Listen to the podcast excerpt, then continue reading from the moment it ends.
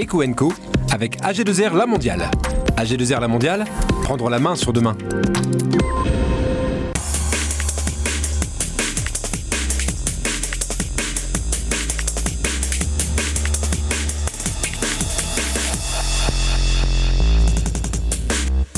L'Atlas Éco de la Voix du Nord est paru, décryptage de l'année 2021 avec Yannick Boucher, puis aussi on tentera d'analyser les prévisions pour l'année prochaine.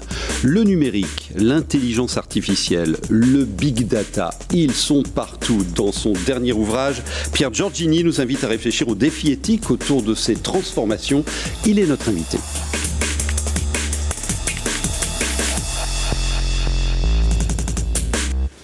Il est tout chaud, vous l'attendez, c'est un document précieux parce que euh, il vous donne euh, d'importantes informations sur euh, la situation économique de notre région et en particulier le Nord-Pas-de-Calais, mais il comporte pas mal d'informations qui concernent les Hauts-de-France. C'est l'Atlas Éco de la Voie du Nord et à la manœuvre, Yannick Boucher et ses collègues. Alors, c'est un rendez-vous annuel hein, qui nous donne le bilan économique des secteurs d'activité de, la région. Et puis, euh, il y a un, guest à chaque fois. Une invitée, en, l'occurrence, Eva Sadoun, entrepreneuse sociale. J'ai lu l'interview, euh, cette personne est très inspirante, hein, euh, pionnière de la finance responsable, militante aussi d'une épargne ouverte au, plus grand nombre. Qu'est-ce qu'elle nous dit, Eva Sadoun, de, la nouvelle économie du monde de demain? Effectivement, nous, nous souhaitions euh, à l'origine faire un dossier sur les femmes, la place des femmes c'est pas du tout un effet de mode. On s'aperçoit qu'elles sont de plus en plus présentes dans les réseaux de, chefs d'entreprise, de porteuses de projets, beaucoup dans l'économie sociale et solidaire. Et à force de chercher, euh, euh, nous nous sommes dit Eva Sadoun est peut-être la bonne personne. Elle est parisienne, elle intervient régulièrement à Lille. Euh, c'est une brillante conférencière. On pourrait dire que c'est une influenceuse en fait. Et elle, elle est vice-présidente du mouvement national des entrepreneurs sociaux. Un entrepreneur social, c'est quelqu'un qui n'est pas forcément dans l'économie sociale et solidaire proprement dite, mais qui, euh, qui a cette petite touche de sens euh, dont tout le monde a besoin aujourd'hui. Je pense que, que Pierre Georginet en parlera tout à l'heure, puisque c'est aussi euh, quelque chose d'assez partagé de manière universelle. Mhm. Eva Sadoun, c'est l'épargne solidaire. Elle, elle, veut que les gens comprennent où va leur argent dans, dans les banques. Que mon investissement est du voilà. sens. Hein. Et elle, pense qu'elle veut une finance réellement connectée au territoire. Et elle pense que la réponse au changement climatique doit passer par la finance de manière globale que si on utilise ce levier-là, l'argent, le nerf de la guerre, euh, on pourra influencer davantage les choses que des grandes conventions style COP26, etc. Ce, biais-là nous a paru particulièrement inspirant, en effet, et c'est un peu la trame de l'Atlas Eco, qui est une synthèse régionale de l'économie. Alors, cette, euh, cette invitée ne fait pas que théoriser hein, et réfléchir. Elle est très concrète. Elle, bah oui, elle est très concrète. Elle a créé une plateforme assez étonnante. 34 millions d'épargnants qui place 470 milliards d'euros, c'est l'ITA.co. Euh, regardez, euh, parce que c'est une interview très inspirante. Alors, dans cet atlas, euh, vous faites le, point sur cette année 2021 assez incroyable, et vous dites, vous n'y allez pas par le dos de la cuillère, étonnante cette reprise. Est-ce que c'est pas l'arbre qui cache la forêt, ça? C'est un fait que la reprise a été brutale. Elle a pris tout le monde euh, de court, euh, la Banque de France, euh, les acteurs consulaires, la plupart des chefs d'entreprise n'ont pas vu arriver cette libération de la demande, cette espèce de boîte de Pandore où il n'est resté que l'espérance au fond de cette boîte, l'espérance de pouvoir bénéficier d'une croissance durable et raisonnée. Là, on a eu, à partir du printemps, une, une demande tellement forte que l'offre sur le marché n'a pas suivi, d'où des problèmes de, de tension sur le marché marché du travail. Les patrons pardon, ne trouvaient plus euh, forcément leur main-d'œuvre au bon moment, avec les compétences requises. On le voit bien avec la SNCF aujourd'hui, avec les conducteurs de train. Il manque une centaine de conducteurs de train euh, au nord de Paris. Euh, on est en train de les former à toute vitesse. Ça, c'est un exemple. Ouais, elle a un mois pour se redresser. Mais par exemple, vous citez et puis l'approvisionnement, l'approvisionnement des ressources en matière et en énergie qui pose problème également. Il y, a ces deux sujets, on en parle souvent Donc ça bloque. vous dans, dans ce rendez-vous. tension sur l'emploi, problème des, sur les ressources bourse. vous citez Cathy Verquin, la directrice de la Banque de France, qui parle de frénésie. C'est bien simple, à regarder nos bilans, on n'a jamais connu une reprise aussi forte. comment ça parle à, 2022, cette photographie de, de, la frénésie de la reprise? Alors, il, y a, il faut avoir plusieurs idées simples en tête. La première chose, c'est que les entreprises ont de bonnes trésoreries. Ça, c'est la bonne nouvelle. Mhm. La mauvaise nouvelle, c'est qu'elles ont du mal encore à investir, notamment dans l'outil de production. D'accord. Ça, c'est pas terrible, parce que c'est très, très regardé, c'est un indicateur, l'investissement. Filière confondue. Un patron qui investit, qui puise dans, son, dans sa caisse, dans son argent, dans ses fonds propres pour investir, c'est une bonne solution, bien sûr. Mhm. Ça crée de l'activité, donc de l'emploi. Euh, aujourd'hui, on n'est pas encore tout à fait, on n'a pas retrouvé le niveau d'avant-crise sur l'investissement. D'accord. clairement, dans les, dans les indicateurs, c'est évident. Euh, ensuite, la consommation. La consommation, nous sommes une grande région de consommation, le, Nord-Pas-de-Calais et les Hauts-de-France. Euh, la consommation se tient bien elle se tient bien. De même que le crédit, le crédit aux entreprises. 4,3% pour les ménages. Voilà, ça c'est pas mal, parce que ça aussi c'est une bonne nouvelle. Donc les trésoreries sont plutôt bien reconstituées. Le niveau d'endettement, il est tout à fait maîtrisé. Euh, en revanche, on a un problème sur l'investissement, côté patron. Ouais. Et euh, on manque encore de visibilité. À cause de cet effet ciseau que j'évoquais tout à l'heure, il y a un instant, euh, on se demande si la demande va être toujours aussi soutenue. Hein. On le voit bien avec les périodes de fête actuelles. Si la crise sanitaire n'est pas trop un handicap pour la consommation, on devrait avoir, on devrait avoir une, une très belle fin d'année, notamment pour les commerçants. On, reste néanmoins encore sur une région pauvre. Hein. Vous, citez le niveau de vie euh, des, Hauts-de-France qui est euh, de 8% inférieur à la moyenne nationale. Nous sommes la région la plus pauvre du pays, de toute un revenu médian de ménage de 20 110 euros par an. Oui, c'est très très faible. on reste très faible. Hein. Donc les inégalités sont encore très importantes et le problème de la formation et des compétences, c'est toujours, depuis que le Nord-Pas-de-Calais est en crise, c'est-à-dire depuis 40 ans, le problème de cette économie. Alors, euh, l'Atlas Eco euh, met à l'honneur aussi nos, pépites hein, de, l'économie. On a des coups de cœur. Oui, vos coups de cœur, c'est quoi votre podium? Oula, euh, c'est une, question, euh, c'est une question très très difficile. En fait, euh, on a plein de petits malins dans la région. On est une région qui, on dit toujours que le Nord-Pas-de-Calais innove peu, grands établissements, la culture du salariat, mais en fait, on a partout, y compris dans les universités. On a partout des start-upers, des porteurs de projets, des incubateurs. Si je devais en citer un, ce serait peut-être Speechy, euh, Thierry Klein, il est à Lille, euh, et lui, euh, il a créé 50 interactifs. 5, voilà, les, fameux tableaux interactifs. On n'utilise plus les tableaux noirs à la craie aujourd'hui dans les écoles, dans les entreprises, dans les et dans les salles de réunion. On touche beaucoup les écrans interactifs, mm. les écrans numériques. Il a fait un écran Covid compatible. Voilà, il a fait un écran où il a, il a fait fondre dans la masse du verre un petit malin, hein, un de, des ions d'argent qui permettent de neutraliser les microbes, les bactéries et les virus. il est en train de lancer ça. C'est ce qu'on appelle une source d'opportunité. Bon, et puis euh, vous, vous mettez aussi à l'honneur euh, euh, l'industrie traditionnelle qui se transforme aussi. Complètement, on a besoin d'elle. Avec les peignages du mortier, par exemple. Oui, les peignages du mortier qui sont magnifiques. à Tourcoing, 125 ans. Ils sont nés en 1896. Voilà, le peignage de la laine à Tourcoing. Ils sont en plein centre de Tourcoing. Ils ont 14 000 mètres carrés en plein centre-ville. À Tourcoing, la troisième ville de la région. C'est assez ubuesque quand on y mm-hmm. pense aujourd'hui. Hein. C'est l'Atlas Eco, le bilan économique des secteurs d'activité de, de, la région. Euh, des tableaux de bord euh, intéressants aussi que vous pouvez utiliser. Euh, je, je, sais qu'il y a pas mal de décideurs entrepreneurs Voilà, qui les utilisent pour leurs prêts, pour, leur, pour leurs animations avec leurs collaborateurs. Et puis le, le classement aussi de, des, des 100 premières entreprises des Hauts-de-France en chiffre d'affaires. Ça, c'est tout nouveau et c'est très compliqué à obtenir. Vous les connaissez par cœur? Un, c'est Auchan. 31 milliards. Deux, ADO. Le Roi Merlin. Auchan. Et trois, Decathlon, euh, toujours un peu Auchan. Hmm. C'est le podium euh, des chiffres d'affaires les plus importants euh, de notre région. Achetez l'Atlas Eco, il est indispensable.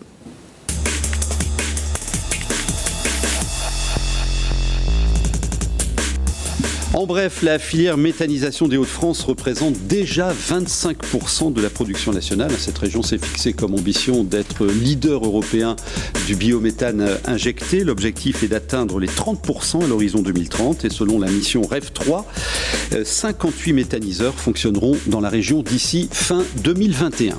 Nord France Invest vient de remettre les trophées de l'investissement à l'international. Le prix Family Business a été décerné à SIAS France. Le prix de la fidélité au territoire, je l'aime bien celui-là, a été décerné à Saverglass. Le prix de l'investissement industriel à Dixon Constant et le prix de l'investissement innovant a été décerné à Oriba France. Pour faire face à la demande croissante en câbles sous-marins, Alcatel investit 120 millions d'euros à Calais, dont 70 millions euh, déjà cette année, pour construire deux nouveaux bâtiments pour installer de nouvelles unités de, production. Et euh, cette entreprise prévoit l'embauche de plus de 100 personnes. La Chambre de commerce et d'industrie Hauts-de-France recense 4700 projets de recrutement au troisième trimestre, 900 de plus qu'en 2020. Ce trimestre, c'est l'industrie qui se démarque avec plus de 1800 projets de recrutement. La CCI insiste aussi sur la dynamique enclenchée par la construction du canal Seine-Nord Europe qui nécessitera très vite 5000 recrutements.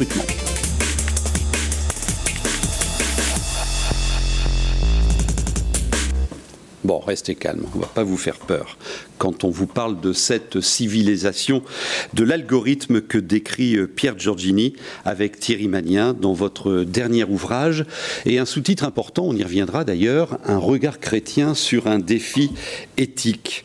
Euh, vous êtes le scientifique, il est le physicien, le théologien également. Il y a une belle mayonnaise entre, entre vous deux. Euh, vous avez écrit ce bouquin à deux mains.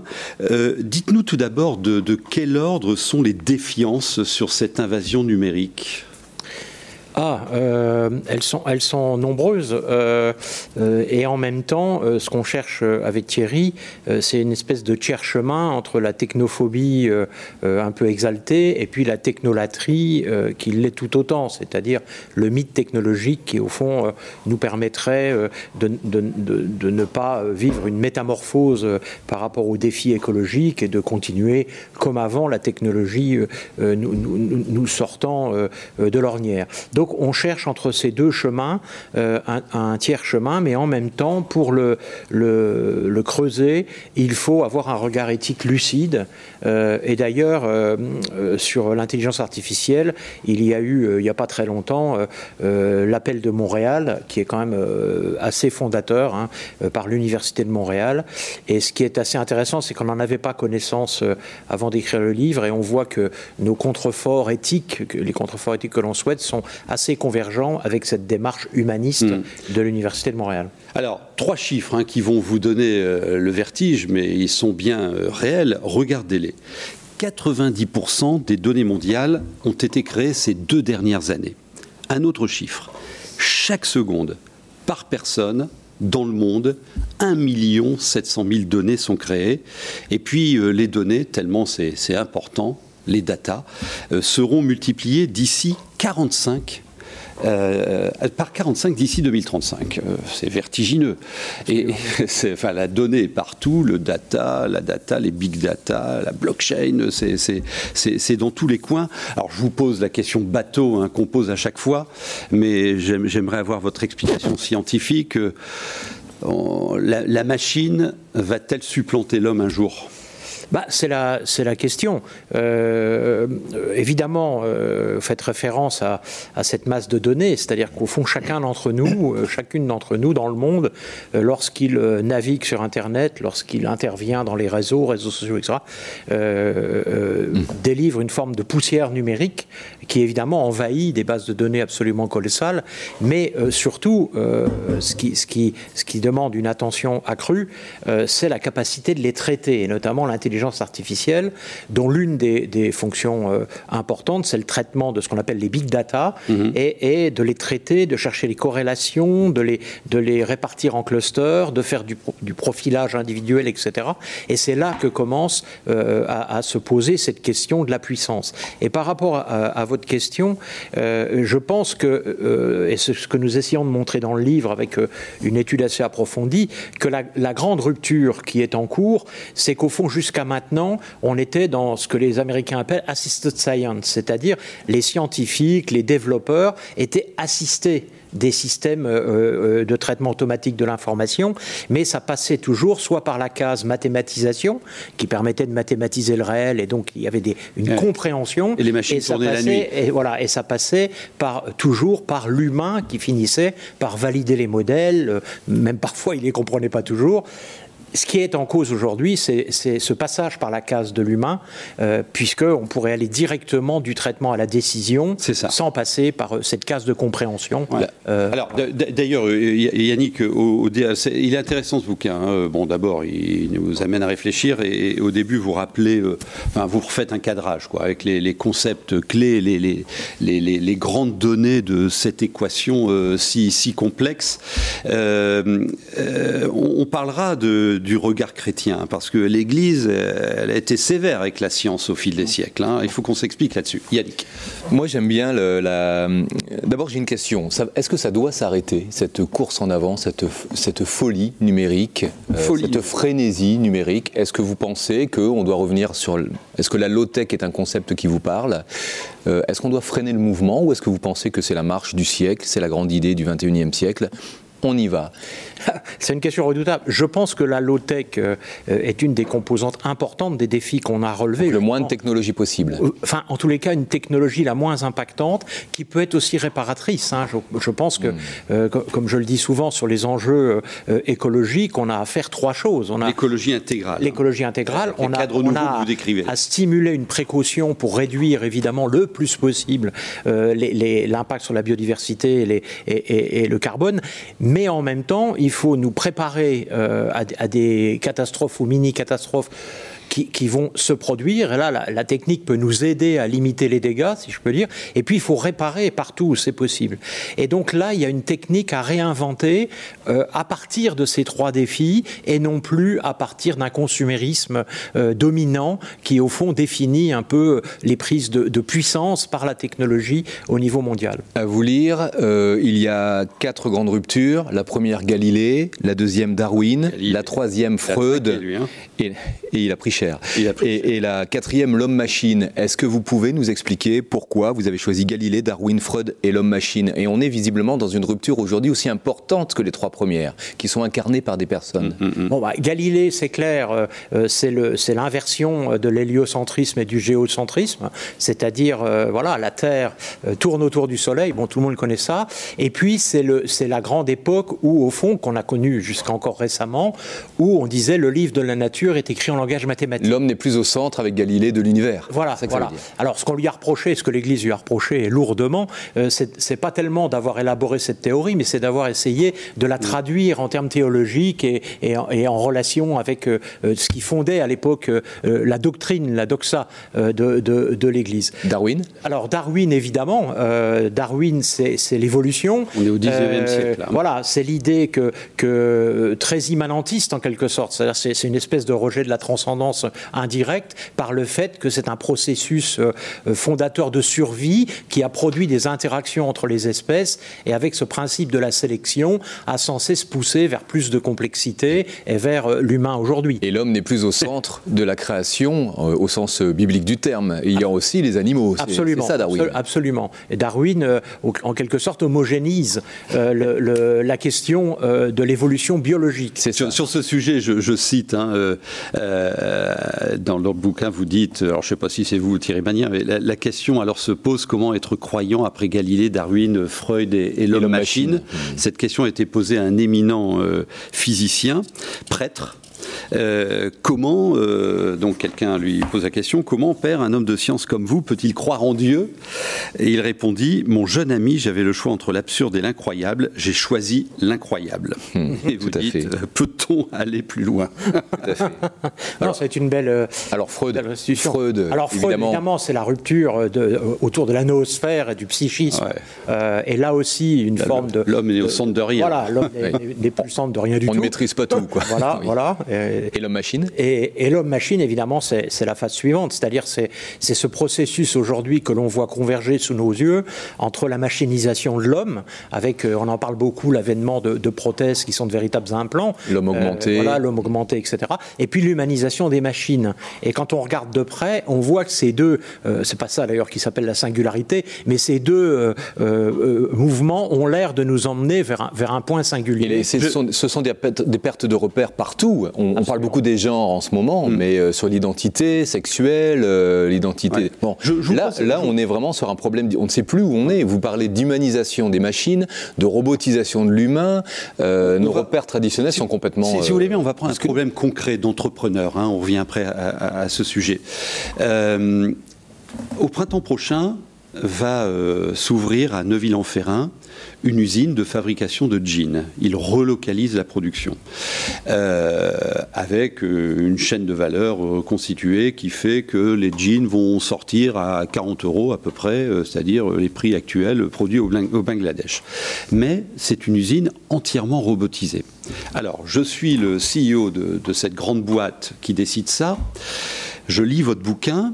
Qu'est-ce que j'explique à mes collaborateurs parce que me disent euh, T'es gentil, mais les usines de demain, ce sont des robots et on sera où nous?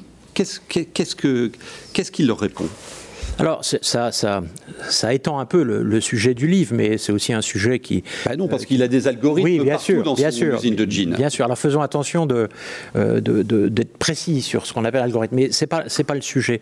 Euh, le sujet qui, qui est là, c'est le c'est qui est posé par cette question, c'est d'abord qu'il y a un mythe de la relocalisation et on parle souvent de réindustrialisation. Alors quand on dit ça euh, à beaucoup de gens, ils repensent aux, aux, ouvriers de Renault qui traversaient la Seine pour, pour se rendre à Euh, on n'en est évidemment pas là. C'est-à-dire qu'on va effectivement vers une robotisation qui n'a pas cessé sa progression, qui va évidemment, et là on revient au livre, par les algorithmes et l'IA, acquérir une puissance euh, euh, tout à fait considérable, et on va être confronté. ce modèle-là, au fond, le modèle libéral d'une marchandisation globale, et donc du coup faire des économies, produire moins cher, se placer dans la compétition internationale, c'est le modèle dominant de l'économie libérale. Sauf qu'aujourd'hui, aujourd'hui, ça vient se fracasser d'une part sur les enjeux écologiques et d'autre part sur le fait que je pense que la, population est de plus en plus consciente de ce qu'on appelle en économie les externalités négatives. C'est-à-dire, euh, effectivement, hein, c'est Edgar Morin qui l'a suggéré dans un de ses ouvrages, si on regarde la question globale euh, de la technologie, il y a des lieux où évidemment elle apporte des, des sauts en avant considérables. D'ailleurs, elle a globalement amélioré la condition humaine d'une façon générale, mais en même temps, on voit bien qu'il y a cette demande maintenant, et on l'a vu avec l'exemple de, cette dame dont vous parliez, de retrouver des espaces d'une forme de, peut-être pas cohérence, c'est un mot, mot, trop fort, mais enfin, où, au fond, on commence à regarder les externalités négatives. Quand vous êtes dans un village et que vous ouvrez euh, euh, de l'activité à des gens du village, etc., vous sentez tout de suite ce que vous faites, c'est plus intégratif que si vous voyez partir 500 euh, ouvriers parce que c'est moins cher en Chine ou ailleurs. Alors, suivant votre raisonnement, c'est celui du livre, cette course en avant de cette civilisation de l'algorithme, elle sert pour le moment le modèle ultra dominant d'un libéralisme ultra dominant où il s'agit de produire produire toujours plus pour consommer toujours plus, vendre et acheter à la microseconde. Euh, bon, c'est le, syndrome Amazon, comme on dit hein, chez les économistes. Ça, c'est une chose. Vous évoquez à l'instant le contrôle démocratique. C'est quoi la place du citoyen par rapport à tout ça, euh, qui, est complètement dépassé par tout ce qui lui arrive, mais qui en même temps est bien content d'acheter euh, sur les plateformes en un clin d'œil et d'être livré dans les 24 heures. Quelle est la place du Est-ce qu'il a un rôle à jouer dans cette évolution? Bien sûr, je pense, je pense que de toute façon, le, le contrôle démocratique, enfin, les, les, euh, les politiques. Qui n'existent pas pour le moment. Qui, oui, qui sont. Enfin, ça dépend de ce qu'on appelle contrôle démocratique. La régulation, par Oui, la régulation, qui sont euh, à haut niveau politique, sont dans un, un ensemble de contraintes euh, qui souvent limitent l'efficacité, ou en tous les cas, on dit souvent, ils, promettent et ils ne tiennent pas. confrontés à la complexité du monde, c'est pas si simple. Donc, c'est pas que je veuille excuser certaines attitudes, mais enfin, c'est pas si simple. C'est pour ça que je fais partie de ceux qui pensent que notre seule chance de, de, de, de renverser la table, euh, c'est effectivement l'endocontributivité, la, ce que j'appelle dans mes livres, c'est-à-dire le fait de revenir à des dimensions euh, qui, qui, locales, qui produisent du sens, mais pas une localité étriquée qui s'enfermerait en, en, en, montant euh, des, des, des, communautés. Des, murs, mais des, des communautés d'ailleurs, qui peuvent aller jusqu'au communautarisme. Hein. Mmh. Moi, je milite pour une localité, c'est-à-dire une localité qui réinvente le sens local sur un certain nombre de capacités à produire et qui d'ailleurs, du fait de la technologie, on parle souvent des, des Fab Labs ou de la production 3D, notamment euh, euh, sustainable, enfin euh, durable, qui ont de plus en plus la capacité technologique de reprendre en main leur destin technologique. C'est ça la question. Mmh. Il faut que la technologie soit de plus en plus pilotée par les usages au cœur de communautés ouvertes qui, qui, qui essayent le plus possible de prendre des initiatives qui font sens et qui limitent les externalités négatives. On peut imaginer demain un monde euh, où il y aurait un hypermonde, parce que l'hypermonde ne s'écroulera pas comme ça, mais qui va être de plus en plus un producteur, comme on dit, d'intrants au niveau de l'économie circulaire, qui de toute façon, il en restera toujours, qui ne pourront pas être produits au niveau local. Mais on va pouvoir de plus en plus euh, relocaliser. Regardez même la question des ressources. Il commence à y avoir quelques schémas qui disent demain, les déchetteries d'hier, euh, les rivières polluées pourraient devenir les mines de demain, à condition qu'au niveau local, on retrouve euh, une reprise en compte des externalités et que ça revienne moins cher d'aller chercher les métaux lourds en dépolluant une rivière que de les faire venir de l'autre bout du monde. Mmh. C'est ça. Alors, c'est pas gagné. Hein. Pour l'instant, c'est des signaux faibles. On l'a vu avec Made in de France ou au World Forum. Moi, je fonde l'espoir qu'il va y avoir une systémique entre le besoin de sens, la volonté de contribuer des citoyens, la volonté de donner du sens à des localités connectées. On a quelques beaux exemples dans la région et que à un moment, comme tout euh, phénomène systémique, ça va rentrer en exponentiel. Il nous reste 30 secondes. Oh euh, euh, je reviens à cette, euh, c'est l'un des derniers chapitres du livre, cette écologie intégrale que, que, que, vous décrivez, que vous proposez, une sorte de, de, cadre nouveau. Vous citez un moment deux chercheurs de, de l'ICAM de Lille qui, qui disent la durabilité passe par un changement de la pensée managériale. C'est quoi la proposition que vous faites aux managers? Euh, à qui je conseille de lire ça? Bah, en, je, en, deux mots très vite. Eh bah, très vite, je pense que la question clé qui se pose à eux, c'est euh, comment passer de la collaboration à la coélaboration co et de penser leur entreprise comme comme euh, traversé par tous les courants et non plus un moment iso un, un, lieu isolé qui au fond serait centré sur la croissance et sur le business, créer de l'emploi, créer de la richesse pour les actionnaires. Sauf qu'aujourd'hui, on le voit bien, par exemple dans le recrutement, une entreprise qui fait du greenwashing et qui est pas repérée euh, comme vraiment euh, agissant concrètement, notamment contre l'impact climat, recrute plus facilement des talents euh, qu'une entreprise qui, qui, ne le fait pas. Donc on voit cette, ça monte en puissance en tous les cas. Merci beaucoup. Vers une civilisation de l'algorithme, un regard chrétien sur un défi éthique, co-signé Pierre Giorgini, il est avec nous, Thierry Magnin. Oserais-je vous le proposer euh, comme cadeau de fin d'année? Parce que c'est notre dernier rendez-vous. On va se retrouver avec Yannick et nos invités l'année prochaine. Avec plaisir. Pour vous raconter l'économie de notre région. Et si vous avez des infos, vous me les envoyez à cette adresse. Bonne fin d'année, bonne fête à vous.